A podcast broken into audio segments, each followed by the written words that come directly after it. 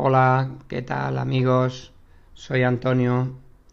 Bueno, bienvenidos un día más a este apartado de Aprendiendo a Vivir Mejor.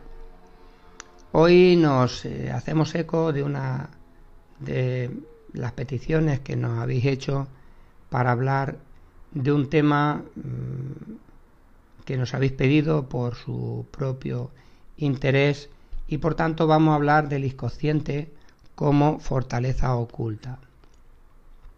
Eh, ya hemos visto con anterioridad que nuestra mente es un instrumento de progreso tan extraordinario y complejo como necesario. En este caso, como siempre, nuestro interés no es la definición específica de sus distintos niveles, consciente, inconsciente, supraconsciente, eh, sino la búsqueda de apoyos que nos ayuden a mejorar nuestra vida, por lo que no vamos a entrar en aspectos demasiado técnicos con la finalidad de hacer el tema lo más sencillo posible y sobre todo que esté orientado hacia lo que nos interesa, hacia lo más trascendente, aquello que nos pueda ser útil y práctico, porque al final esa es nuestra finalidad y aprender estos conceptos o estas ideas eh, nos va a venir muy bien en nuestra vida, como vamos a ir viendo a lo largo de estos pequeños comentarios. El inconsciente es una parte de nuestra mente que vamos a definir como esa zona que está por debajo del nivel de la conciencia, que nos resulta pues más desconocida porque permanece más oculta. Imaginemos que entramos en una habitación donde podemos observar claramente una serie de objetos, pero hay una parte cubierta por una cortina que impide ver el resto de la misma. Eh, podríamos decir que nuestro consciente es la parte visible y esa otra que permanece oculta es el equivalente a nuestro inconsciente, es decir, donde se encuentran las fuerzas más primitivas de nuestra personalidad. Todo lo que vivimos y experimentamos en un primer momento se vive de forma consciente, pero, no obstante, con el tiempo tiende a desaparecer, pasando por tanto a nuestro inconsciente y quedando archivado con todos sus recuerdos y sensaciones correspondientes. Mientras nuestra parte consciente tiende a olvidarlas, nuestro inconsciente las guarda con la tendencia a sacarlas con posterioridad. Bien en casos de necesidad para apoyarnos en experiencias pasadas, con, eh, digamos, por similitud, con algo parecido que ya hemos experimentado, o por la necesidad de comprender eh, algunos de esos procesos o vivencias que no han quedado suficientemente aclaradas en su momento. Podemos resaltar que todo aquello que no hemos comprendido suficientemente o aquello que ha producido determinados recuerdos negativos o traumas estará empujando por salir para ser aclarado o superado conscientemente. Es decir, todo aquello que ha quedado incompleto o que ha quedado incomprendido se va a quedar guardado, archivado en nuestro inconsciente pero siempre empujando por salir para terminar de ser completado o para terminar de ser comprendido. Vamos a poner, eh, por ejemplo, eh, vamos a imaginar una persona que durante su infancia sufrió la agresión de un perro. Eh, aunque con el tiempo lo va a ir olvidando, obviamente, siempre que vea a otro perro, automáticamente saldrán todas esas reminiscencias y sensaciones de su agresión como mecanismo de autodefensa, por un lado, pero también con recuerdos de sensación desagradable, que es lo que sintió y lo que experimentó en ese momento. Surge, por tanto, lo que hay guardado en el inconsciente tal como se archivó.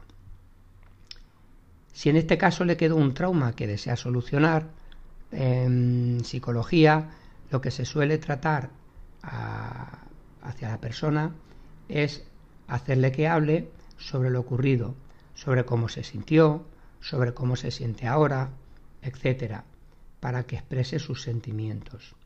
Porque a medida que se comenta lo sucedido, que comenta sus impresiones, se va observando con menor desagrado y cuando se vuelve a archivar el recuerdo, este obviamente suele ser mejor, de forma digamos más habitual que el anterior, con lo que poco a poco el trauma tiende a perder peso y tiende a perder importancia. salvo eh, traumas muy importantes que necesitan unos tratamientos pues, más específicos y más delicados. Esta eh, es una forma de entrar a ese nivel que está por debajo de la conciencia, ese nivel inconsciente. Eh, por otro lado, es muy importante decir y comprender que el intento de olvido de algo desagradable nunca ha sido una buena solución y nunca lo será, porque no deja totalmente zanjado ese asunto. Quedará guardado, por consiguiente, en nuestro inconsciente, esperando el momento de su solución definitiva, por lo que estará presionando para salir y ser comprendido, creando indudablemente numerosas distorsiones en nuestras emociones internas. Es preferible solucionar, por consiguiente, las cosas cuando sucedan porque las represiones nunca aportan nada positivo. No hay que reprimir, no hay que intentar olvidar, hay que intentar comprender y solucionar las cosas, porque esa, digamos, es eh, la solución definitiva y la única que en realidad existe. Bien, eh, aunque no lo parezca, nuestro inconsciente tiene mucha más fortaleza que nuestra parte consciente. Eh, vamos a imaginar que en un momento de nuestra vida nos vamos a vivir de una ciudad a otra. Entonces nos encontramos con que para ir al trabajo pues necesitamos estar atentos a las calles por las que transitamos por primera vez. Pero transcurrido cierto tiempo ya lo hacemos de forma inconsciente. No vamos pendientes de cualquier movimiento ni siquiera del lugar exacto en el que estamos. Es más, si todos los días hacemos el mismo itinerario sin explorar otros posibles y en un momento determinado cortan al tráfico una sola calle para realizar obras, vuelve a ser necesario que prestemos toda nuestra atención a los cambios que necesitamos hacer en nuestro itinerario. Y si profundizamos todavía más, nos daremos cuenta de que los primeros días tendemos a seguir realizando el recorrido de siempre y posiblemente volvamos a llegar hasta la calle cortada. Esto nos demuestra eh, esa mayor fuerza del inconsciente porque se hace de forma automatizada. Pasa lo mismo cuando nos sacamos el carnet de conducir y empezamos a conducir por primera vez. Vamos pendientes del acelerador, del embrague, de cómo girar el volante, de encender el intermitente, de cualquier movimiento. Pero cuando transcurre un tiempo lo hacemos de forma muchísimo más inconsciente, de tal forma que salimos de casa, llegamos al trabajo y no hemos pensado posiblemente en ningún momento en cómo conducir. Hemos ido pensando en otras cosas, escuchando incluso la radio, hablando con otra persona. Es decir, nuestro inconsciente ha tomado un poco, digamos, el control de esa conducción. Y es lo que ocurre con nuestra vida. Nuestro inconsciente toma nuestro control y lo que nosotros tenemos que tratar es de conseguir que eh, lo tome en aquellas cosas intrascendentes, pero no en aquellas cosas trascendentes. Eh, para ver la fortaleza que tiene eh, durante las 24 horas del día, el porcentaje de actos inconscientes gana abrumadoramente, e insisto, gana abrumadoramente a las acciones que realizamos conscientemente, porque para ello necesitaríamos estar atentos y concentrados en lo que hacemos, lo que ocurre desde luego con muy poca frecuencia. Y esto es muy importante que prestemos atención a ello. Esta, que acabamos de comentar, es una de las causas que dificultan tantísimo nuestros cambios de mejora personales, esa fortaleza que tiene nuestro inconsciente con las tendencias que traemos del pasado. Bien, mm, para proseguir, eh, para seguir profundizando, eh, podemos decir que en los aspectos que venimos analizando, pues todo esto que estamos comentando hoy tiene una grandísima trascendencia, porque estamos aprendiendo que en nosotros existen factores que desconocemos, pero que influencian nuestra conducta.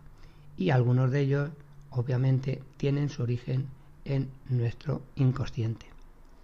Si una persona tiene sentimientos hostiles, y ponemos este ejemplo para que se comprenda mejor, esa persona que tiene sentimientos hostiles hacia otra Bien es cierto que habrá momentos en los que conscientemente realice un esfuerzo y exprese sentimientos de amabilidad, pero como su tendencia inconsciente, es decir, su naturaleza, lo que sale de dentro de ella, es la que prevalece, tenderá por tanto a criticarla con más frecuencia, y especialmente cuando esté hablando sin ese control tan extraordinario de la reflexión, porque esté más distraída o esté más alterada.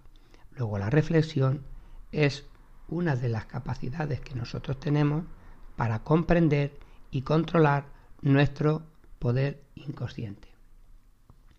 Bien, esto nos da a entender que si bien es un sector de nuestra mente que tiene por función apoyarnos en nuestro desarrollo personal, como todas las capacidades y cualidades que tenemos, también es cierto que opone, al no ser bien utilizado, pues opone la resistencia de todas esas actitudes y comportamientos que nosotros mismos hemos venido forjando y que hemos venido arrastrando con nuestro proceder en el pasado. Es por eso que se dice que al final todos terminamos recogiendo cosecha de lo que hemos venido sembrando, porque todas las causas están en nosotros y terminamos recibiendo las consecuencias de nuestro propio comportamiento al estar guardadas en nuestro inconsciente. Como vemos con esto, todas las explicaciones, es decir, todas las cosas en la vida, tienen una explicación eh, muchas veces bastante más sencilla de la que solemos imaginarnos. Esto quiere decir que solo podemos modificarlo, solo podemos modificar nuestro inconsciente desde ese mismo interior, y es por tanto una realidad inalterable, aunque nos cueste verlo. Máxime cuando para realizar un análisis detallado y objetivo no tenemos en cuenta todos los factores que intervienen, como por ejemplo las leyes que rigen la vida en sus aspectos más trascendentes. Eh, a ese deseo que podamos tener de cambiar algún aspecto de nuestro carácter, porque nos hemos dado cuenta de que nos es perjudicial y para mejorar nuestra vida necesitamos modificarlo. Eh, y conscientemente hemos comprendido que es eh, que tiene ese perjuicio mm, o que tiene más perjuicio que beneficio, continuamente pues se van a estar oponiendo todos los contenidos grabados en nuestro inconsciente, con pensamientos y actitudes que han formado parte de nosotros hasta ahora. Y es por ello, y esto nos aclara, que cueste tanto cambiar alguna de esas tendencias que nosotros tenemos, como por ejemplo cuando no tenemos eh, nuestra mente acostumbrada a tener un control sobre el pensamiento, sino que es el pensamiento el que vaga a sus anchas, eh, en fin, cambiando de una idea a otra continuamente. Bien, todo esto que venimos hablando explica las dificultades que tenemos para cambiar cualquier aspecto de nuestra personalidad, eh, con continuas indecisiones, con continuas ideas de rechazo o de abandonos, que por, por supuesto y obviamente restan fuerzas a nuestra parte consciente dándoselas a nuestra parte inconsciente. Si comprendemos este aspecto, debemos dar por bueno todo el trabajo que se realiza y no caer en ningún momento en la desgana, ni mucho menos en la desilusión, comprendiendo que todo paso hacia adelante siempre es muy positivo. Como todo, antes o después tiene su solución. Vamos a ver qué podemos hacer, qué es lo que podemos hacer cada uno de nosotros para modificar esos condicionantes, para que los resultados que vayamos obteniendo cada vez sean mejores y más satisfactorios. Es decir, es importante conocer y comprender qué es nuestro inconsciente y cómo funciona, pero ahora vamos a ver cómo podemos entrar en él y cómo podemos conseguir que funcione a favor nuestro. Siempre, eh, e insisto, siempre tenemos el poder y la capacidad de, de modificar y mejorar los contenidos de nuestro inconsciente. Es más, yo diría que necesitamos hacerlo para que nuestra vida mejore realmente. Ahora bien, ¿es sencillo acceder a él? ¿Se puede modificar realmente sus estructuras? Vamos a intentar responder a estas dos preguntas. De lo que se trata, obviamente, es de aprovechar en nuestro favor ese tremendo caudal de energía, de contenidos emocionales e ideas que tiene nuestro inconsciente, como hemos venido viendo, y que están asentadas en nosotros durante largo tiempo. Limpiarlo, por tanto, de contenidos incompletos, por experiencias incomprendidas, y ordenarlo bien es importante para cada uno de nosotros. Como desde el plano consciente van pasando al inconsciente, es precisamente desde este plano, desde este plano consciente, sobre el que podemos actuar para mejorar aquello que deseamos y poder dirigir la fuerza del inconsciente hacia nuestras necesidades. Si conseguimos, por tanto, que toda esa fuerza instintiva se alinee con nuestro consciente y trabaje a nuestro favor, tendremos un valioso aliado, comprendiendo que cualquier mejora que queramos realizar siempre se hará de forma continuada, pero también sin cambios radicales. Es decir, todo lleva un proceso y tenemos que acostumbrarnos y adaptarnos a él. El deseo y la convicción de cualquier cosa que quiera hacer debe interiorizarse en las capas más profundas de nuestra personalidad. Difícilmente podré realizar cambios en mi carácter si en mi inconsciente tengo contradicciones mediante ideas que me están diciendo que no está claro, que no puedo o no es correcto hacerlo, porque todo ello indudablemente, eh, y creo que estaremos todos de acuerdo, terminará dificultando aquello que quiero cambiar. ¿Estoy abocado, por tanto, con esto que estoy comentando eh, al fracaso antes de comenzar? ¿Qué puedo hacer entonces eh, para, para que no sea así? Bueno, el primer paso que tenemos que hacer es tratar ese cambio a nuestro nivel, eh, es decir, trasladar ese primer cambio o el cambio que nosotros queremos realizar a nuestro nivel inconsciente, pero a través de la mejor forma en que se puede penetrar, que es el sentimiento. A nuestro nivel inconsciente vamos a llegar a través del sentimiento, del sentimiento que pongamos y de la convicción que tengamos en lo que hagamos. Para llegar a lo más profundo de nuestro ser, necesitamos sentir, por tanto, con profundidad. Es por eso que el sentimiento es el mejor modo de conseguir todas las cosas. Porque cuando nosotros sentimos y deseamos realmente una cosa, es cuando empezamos a conseguirla. Si soy una persona impaciente y quiero transformar mis pensamientos y mi forma de ser hacia otros de paciencia y paz interior, en mi inconsciente, hay que tener claro que todavía seguirán estando y contraponiéndose, y esto es lo importante, esos estados de impaciencia, el deseo de hacerlo ya, la ansiedad de conseguir algo, por lo que terminará aflorando y generando dudas y poniendo por tanto dificultades hacia el estado de paciencia que deseo conseguir.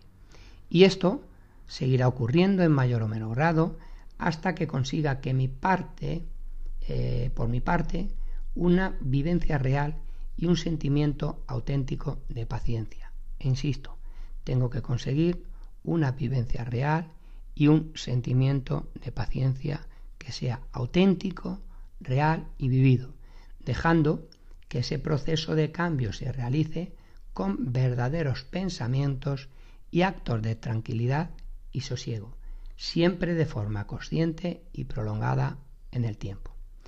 Al final, que no le quepa la menor duda a nadie, que conseguiré penetrar tanto en esas capas de mi personalidad que en el inconsciente quedará definitivamente guardado ese sentir la paciencia y es precisamente entonces cuando podré decir que he ganado y que soy una persona paciente.